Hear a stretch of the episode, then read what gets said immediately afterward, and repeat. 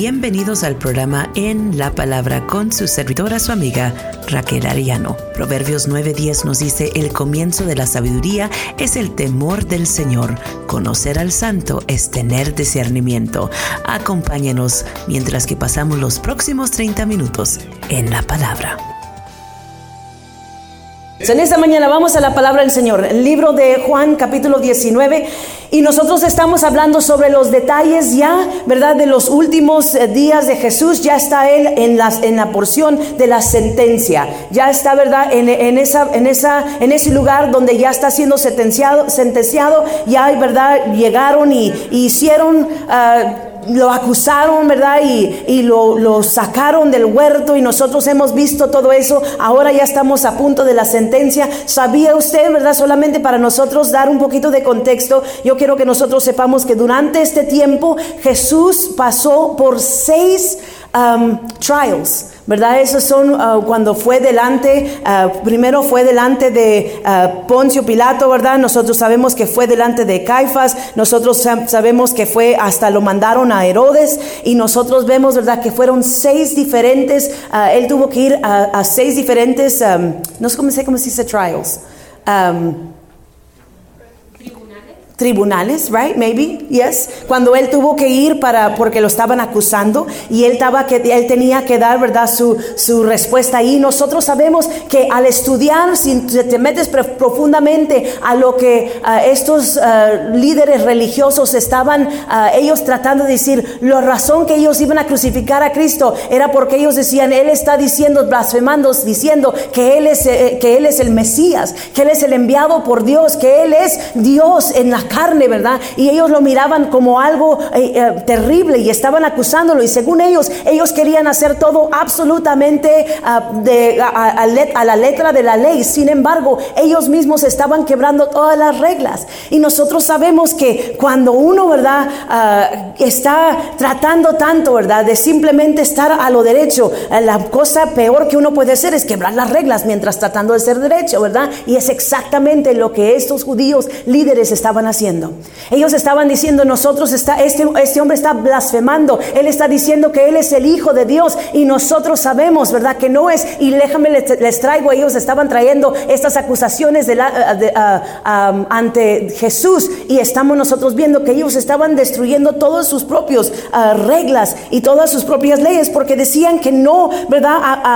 ¿Acaso um, acerca de la ley judía nosotros vemos que no podía haber un tribunal, o sea que no podía haber un trial ante, durante el tiempo de, festividades. Y sabemos nosotros que ellos estaban pasando el tiempo, ¿verdad? De la Pascua. Vemos nosotros también eh, que cada persona, ¿verdad? Miembro de la corte tenía que votar individualmente, pero nosotros sabemos que ellos, ¿verdad? Eh, todos juntos, unánimes, están trayendo estos cargos en contra del Señor. Vemos nosotros, ¿verdad? Que cuando se daba, vemos esto de acuerdo con la ley judía, cuando se daba la orden para matar a una persona, ¿verdad? O, que tuviera sentencia de muerte, tenían que esperarse 24 horas antes o después, ¿verdad? De que ya había sido esta persona acusado, ah, eh, tenían que esperar 24 horas antes de que lo mataran. Y esto no sucedió en esta instancia. No podían ah, hacer... En la ley judía ellos no tenían, ¿verdad?, ese derecho o autoridad de ejecutar a nadie, no podían matar. Pues esa es porción, ¿verdad?, de, eh, la, de, la ley, que no matarás, ¿verdad? Entonces ellos es, por esa razón buscan a Poncio Pilato para que él dé la sentencia de muerte durante este tiempo. O sea, que ellos estaban tratando de lavar las manos para que no fuera, fuera razón o causa de ellos, ¿verdad?, que muriera Jesús, aunque ellos eran los que estaban diciendo crucifíquenlo, crucifíquenlo, ¿verdad? Y nosotros vamos a ver qué tan importantes son los detalles en todo esto. Vemos nosotros que ellos tenían tantas cosas, no se debería de tener ah, corte durante la noche. Sin embargo, ellos tienen una corte durante la noche. Nosotros nos dice la escritura, ¿verdad? Que en la noche ellos hacen la corte y luego ya al amanecer es cuando ellos están listos para que Jesús cargue su cruz, para que vaya a la muerte y muerte de cruz. Nosotros vemos que ellos mismos estaban quebrando sus propias reglas. En so, tratando ellos, ¿verdad?, de poner en, eh, en, cara, ¿verdad?, que nosotros estamos haciendo esto para defender la ley. Ellos mismos estaban quebrando las leyes. Y nosotros tenemos que reconocer eso en los detalles. Amén. Vamos a la escritura. Capítulo 19, verso 16 en adelante. Se los voy a leer todos y luego vamos a, solamente hablar bien, bien rápido acerca de estas cosas. Dice, entonces Pilato se lo entregó para que lo crucificaran y los soldados se lo llevaron. Jesús salió cargando su propia cruz hacia el lugar de la calavera en que, well, Vamos un poquito, vamos un, vamos un poquito para atrás, vamos hasta el verso 13 y luego para que ustedes tengan un poquito más de contexto. Nos dice, al oír esto, Pilato llevó a Jesús hacia afuera y se sentó en el tribunal, en un lugar al que llamaban el em, eh, empedrado, que en arameo se dice Gabata. Era el día de la preparación para la Pascua, ve que era el día de festividades, cerca del mediodía. Aquí tienen a su rey, dijo Pilato a los judíos, fuera, fuera, crucifícalo vociferaron, ¿acaso voy a crucificar a su rey? replicó Pilato. No, no tenemos más rey que el emperador romano, contestaron los jefes de los sacerdotes. Entonces Pilato se los entregó para que lo crucificaran y los soldados se los llevaron. Jesús salió cargando su propia cruz hacia el lugar de la calavera que en arameo se llama Golgota. Allí lo crucificaron y con él a otros dos, uno a cada lado, y Jesús en medio. Pilato mandó que se pusiera sobre la cruz un letrero en que estuviera escrito Jesús de Nazaret, rey de los judíos. Muchos de los judíos lo leyeron porque el sitio en que crucificaron a Jesús estaba cerca de la ciudad. El letrero estaba escrito en arameo, latín y griego. No escribas rey de los judíos, protestaron ante Pilato los jefes de los sacerdotes judíos. Era el quien decía ser rey de los judíos. Lo que he escrito, escrito queda, les contestó Pilato. Cuando los soldados crucificaron a Jesús, tomaron su manto y lo partieron en cuatro partes, una para cada uno de ellos. Tomaron también la túnica, la cual no tenía costura, sino que era de una sola pieza, tejida de arriba abajo. No la dividamos, les dijeron unos a otros, echemos suertes para ver a quién le toca. Y así lo hicieron los soldados. Esto sucedió para que se cumpliera la escritura que dice, se repartieron entre ellos mi manto y sobre mi ropa echaron suertes. Junto a la cruz de Estaba su madre, la hermana de su, de su madre, María, la esposa de Cleofas, y María Magdalena. Cuando Jesús vio a su madre y al lado al discípulo a quien él amaba, dijo a su madre, mujer, ahí tienes a tu hijo. Luego dijo al discípulo, ahí tienes a tu madre. Y desde aquel momento ese discípulo la recibió en su casa. Después de esto, como Jesús sabía que ya todo había terminado y para que se cumpliera la escritura, dijo, tengo sed. Había allí una vasija llena de vinagre, así que empaparon una espoja en el vinagre, lo pusieron en su caña, en una caña y se la acercaron a la boca. Al probar Jesús el vinagre, dijo, todo se ha cumplido. Luego inclinó la cabeza y entregó el Espíritu. Padre Celestial, te damos gracias por tu palabra. Señor, habla a tu pueblo. Señor, ministra a nuestros corazones. En tu nombre oramos. Amén. Qué cosa tan maravillosa estamos nosotros viendo cuando nosotros leemos esto, especialmente cuando lo leemos así rápidamente, podemos ah, sobrepasar, ¿verdad? Los detalles tan importantes. Vemos, como les dije al principio, que ellos, ¿verdad? Los, los que estaban acusando a Jesús, estaban acusándolo con todo lo que ellos tenían, estaban tratando de utilizar toda la letra de la ley. Sin embargo, Jesús a cada momento, ¿verdad? Cuando nosotros vemos todo eso, cada las cosas que estaban llevándose a cabo, se estaban llevando a cabo ah, y ellos no se dieron cuenta en el momento momento, pero porque cuando, como hemos nosotros visto durante todo el transcurso de leer estas escrituras en el libro de Juan, vemos que a veces nosotros podemos perdernos todo el bosque por los árboles que están enfrente de nosotros, ¿verdad? Y es lo que está pasando en esta instancia. Vemos que ellos primeramente están tratando de tirar todo lo que ellos pueden en contra de Jesús. Sin embargo, Él está, ¿verdad?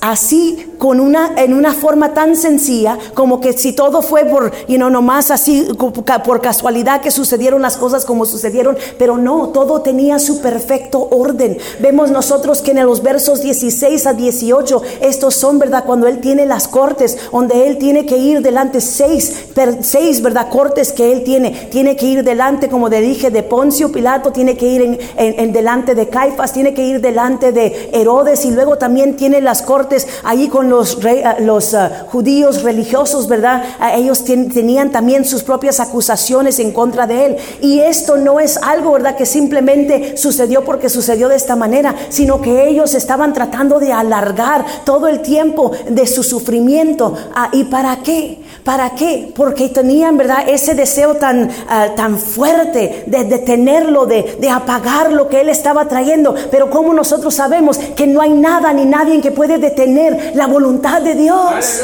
Y es lo que estaba pasando y nosotros vemos que Jesús va y pasa por todas estas cosas tan difíciles. ¿Pero por qué? Porque su sufrimiento iba a ser largo, iba a ser difícil. Luego nosotros vemos en el verso 19 al 22 que Pilato se enoja. Ellos en verdad le están diciendo, no, no, no pongas. Pilato pone ahí ese sign que dice el rey de los, de los judíos, ¿verdad? Jesús de Nazaret, el rey de los judíos. Esto no era algo ah, que era la primera vez que ponían allí un letrero. Ellos siempre, ¿verdad? Tenían por costumbre poner, poner un letrero para que la gente supiera que este era el crimen de esta persona. Pero nosotros sabemos que Pilato había dicho, yo no encuentro ningún crimen que ha cometido este hombre. En su al final de cuentas, cuando él, ¿verdad?, les responde, cuando, cuando anterior de los versos 13, anterior de eso, cuando nos dice la palabra del Señor cuando, cuando Jesús viene delante de, Pilato, ¿verdad? Y él está, él está escuchando a toda la gente decir, crucifíquenlo, crucifíquenlo. Luego nos dice la palabra del Señor que él le dice, ah, al oír esto, Pilato se atemorizó aún más cuando ellos, ¿verdad? Insistieron. Ah, vamos a ver, nosotros tenemos una ley y según esa ley debe morir porque se ha hecho pasar por hijo de Dios, insistieron los judíos. Esa era la acusación. Sin embargo, dice, pero ah, al oír esto, Pilato se atemorizó aún más. Así que entró de nuevo en, un, eh, en el palacio y le pregunté a Jesús, ¿de dónde eres tú? Pero Jesús no le contestó absolutamente nada. Como cordero fue llevado al matadero y no abrió su boca. Eso es lo que nos dice el libro de Isaías. Vemos nosotros el cumplimiento de las profecías que 700 años antes habían sido profetizados acerca de Jesús.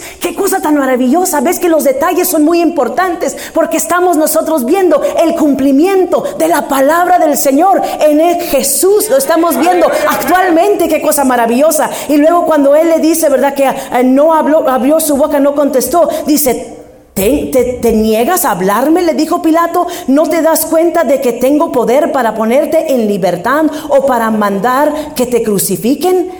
No tendrías ningún poder sobre mí si no te hubiera dado, si, no se te hubiera dado de arriba, le contestó Jesús. Por eso el que me puso en tus manos es culpable de un pecado más grande. No tendrías ningún poder sobre mí si no se te hubiera dado de arriba. O sea que se estaba activamente cumpliendo lo que se había dicho acerca de Jesús hace muchos años antes. Amén. Gloria a Dios, es cosa maravillosa nosotros ver esto.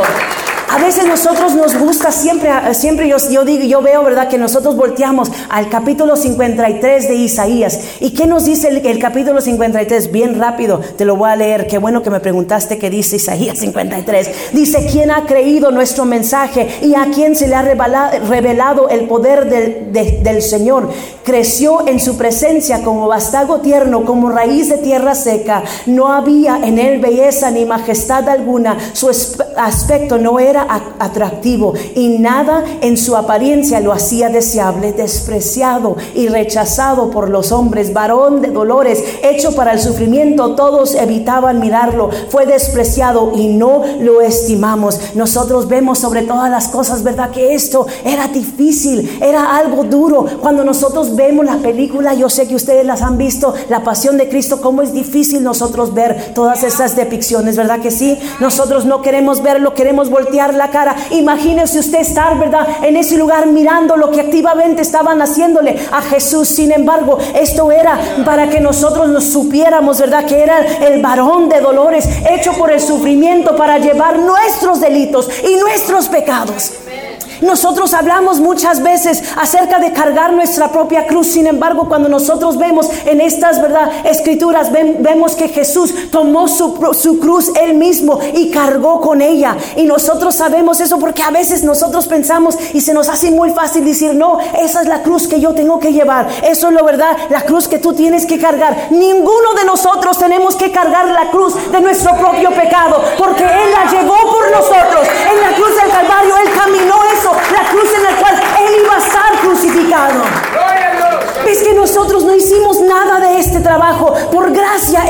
Sido salvos nosotros. Y vemos nosotros cosa tan hermosa en eso, ¿verdad? Allí se decía, se depictaba en ese sign, decía, ¿verdad? En todos los lenguajes que se, que, se pudiera poner en latín, en arameo, en judío, se puso allí para que todos supieran eso es lo que hizo este hombre. Y cuando nosotros vemos eso, era para que otras personas no trataran de hacer lo mismo que hizo este hombre que estaba ah, colgado en esa cruz, pero sin darse cuenta que no había ningún otro hombre que podía llevar esa pena del pecado por nosotros.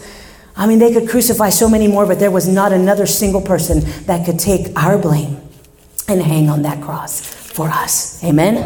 Qué cosa tan maravillosa nosotros vemos sobre todas las cosas despreciado, rechazado por los hombres, varón de dolores. Dice ciertamente él cargó con nuestras enfermedades y soportó nuestros dolores, pero nosotros lo consideramos herido, golpeado por Dios y humillado. Él fue traspasado por nuestras rebeliones y molido por nuestras iniquidades sobre él recayó el castigo, precio de nuestra paz, y gracias a sus heridas fuimos sanados. Todos andábamos perdidos como ovejas, cada uno seguía su propio camino, pero el Señor hizo recaer sobre él la iniquidad de todos nosotros. Maltratado y humillado, ni siquiera abrió su boca. Como cordero fue llevado al matadero, como oveja enmudecido ante su trasquilador, y ni siquiera abrió su boca. 700 años antes de que naciera Jesús se dio esa profecía. Los detalles son importantes. Cuando vaya usted para su casa en esta semana, usted lea el capítulo 53, lea el capítulo 19, haga verdad, usted mire las cosas similares entre los dos. Cuando vemos nosotros más aún cosas, ¿verdad? Vemos nosotros que eh, los soldados estaban, ah, ¿verdad? Uh, haciendo um, casting lots. Uh, ¿verdad? I don't know cómo. Echando, suertes, ¿verdad? Por la ropa de Jesús. Eso también fue algo que, que fue predicho. Cuando nosotros vemos en, el Salmo 22, cuando nosotros pensamos en el Salmo 22, pensamos, uh, el Salmo, ¿verdad? Escrito muchos y muchos y muchos años antes. Y nosotros vemos que cuando Jesús respira sus últimas palabras y dice, ya todo está terminado. Pero antes de eso, nosotros vemos que hay un momento cuando Jesús, y nosotros lo conocemos, cuando Jesús, ¿verdad? Eh, dice, Señor, Señor, ¿por qué me has desamparado? Si ustedes miran en el, en el Salmo 22, ah, ¿qué nos dice la palabra del Señor? Bien rápido, ya terminamos.